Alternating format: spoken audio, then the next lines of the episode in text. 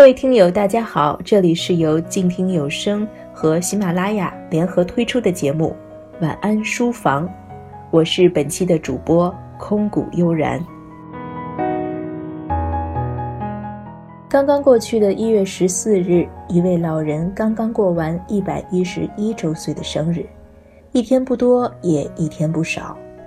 这位老人就是语言学家、经济学家周有光先生。也是在那天，他离开了这个世界。周老经历了满清、民国、新中国，作为最长寿、最睿智的东方人之一，他曾幽默地说：“上帝太忙，把我忘记了。”看来上帝没有忘记他。尽管很多人说，愿上帝一直都很忙。有人说，如果有一种人生叫做开挂的人生，周有光的人生一定是开了光的。一个世纪以来，这个名字对现代中国的每个年代都非常重要，甚至说他对于我们每一个中国人都很重要。且不说他与爱因斯坦聊过天，和蒋经国打过网球。抗日战争时期，他跟周恩来谈笑风生。就说我们每个人都学过，并且都牢记心中的汉语拼音，就跟这位周老先生分不开。周有光他主持了制定汉语拼音方案，因此被一些人称为汉语拼音之父。从一九五八年开始，汉语拼音。成为全国中小学生的必修课。这个方案帮助了中国的扫盲。今天，我们在键盘上用拼音打出汉字，都受惠于周老。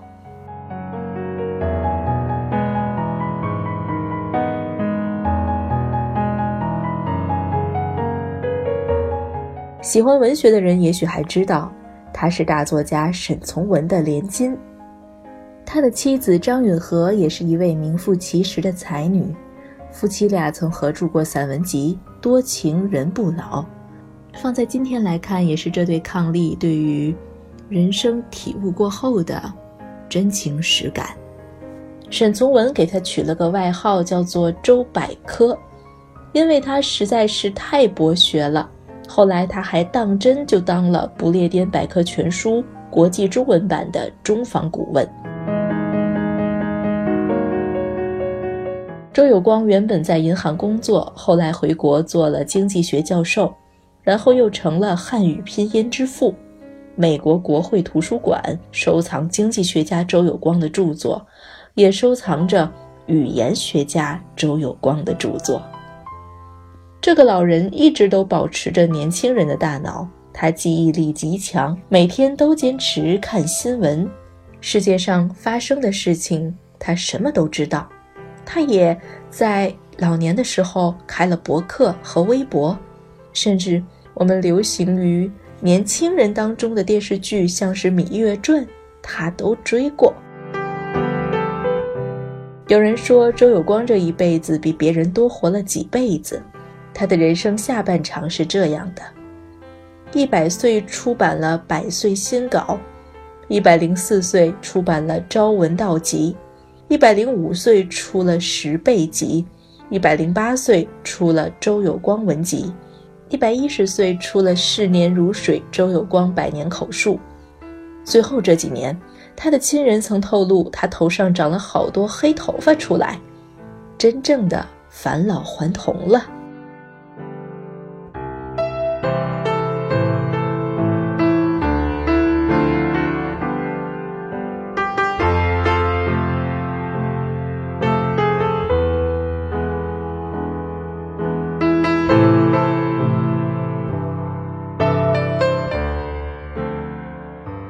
我们的节目就来为大家推荐周老在一百岁时出版的书籍《百岁新稿》，两千零五年三月由生活读书新知三联书店出版。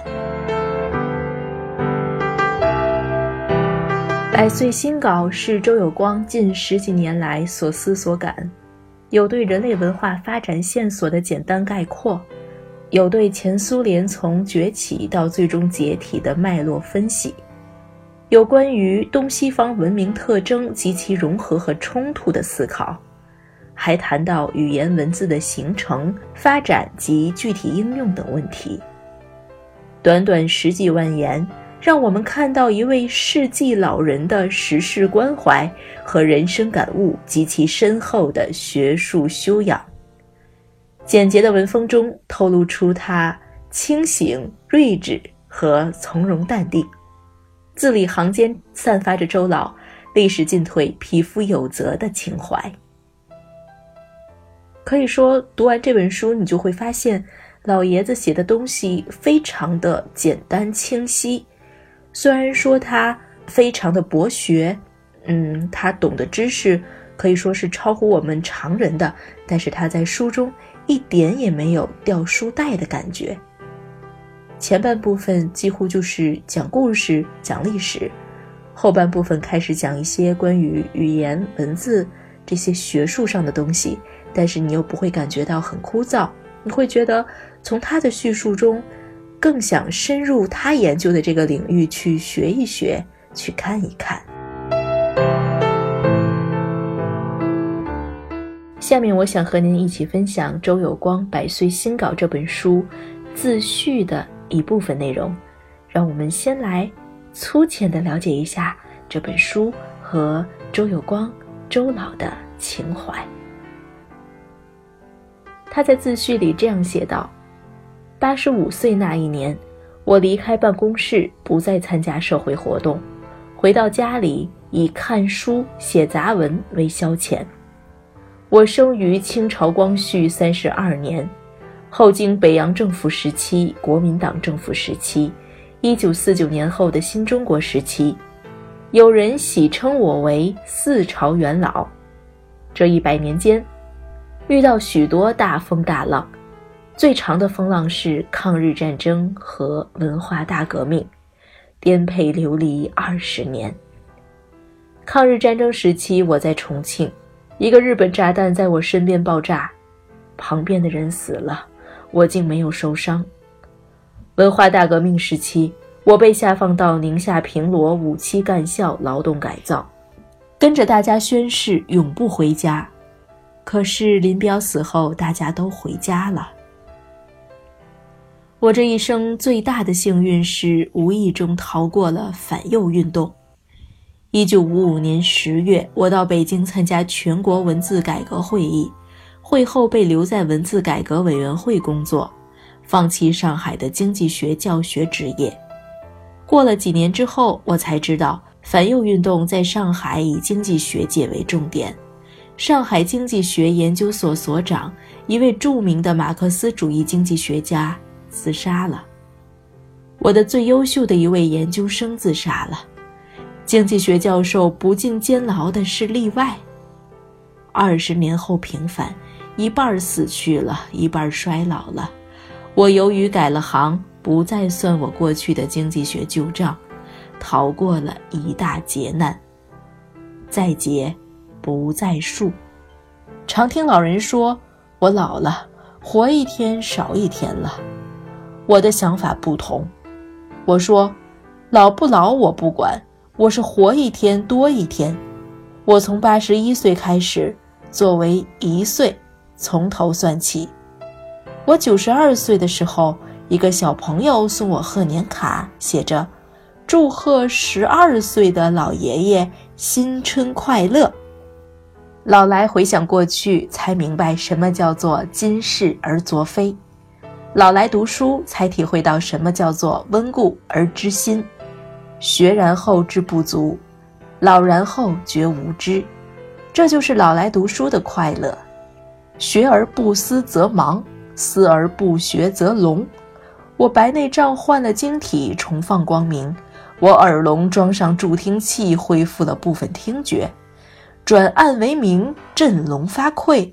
只有科技能为老年人造福。朝闻道，夕死可矣，这是最好的长生不老滋补品。希望《百岁新稿》不是我的最后一本书。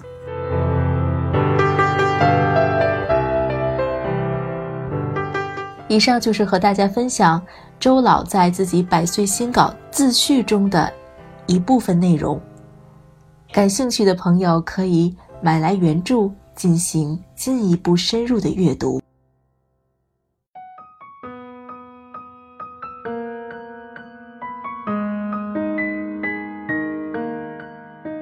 编辑叶芳曾经回忆说：“周有光有一次说，不要谈我这个人。”我们来谈谈这个世界。我可是认真的思考了这个世界的，认真思考了这个世界的周老，虽然在一百一十二岁的时候故去了，但是他留给我们世人的知识养料，可以让我们一辈子去学习、去研磨。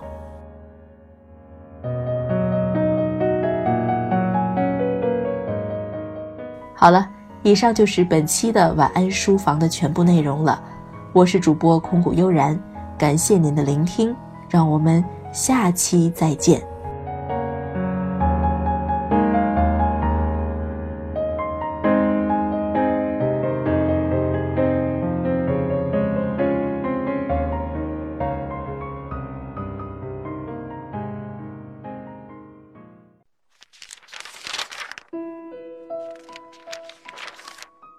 你读一本书大概要多久？我读一本书大概需要一个星期吧。嗯，差不多三四天吧。我小的时候读书快，一晚上就能读完一本书。哎，我呀，真的是还真挺久没有看书了。平时工作真的太忙，应酬太多，晚上回家也没有什么时间去看书。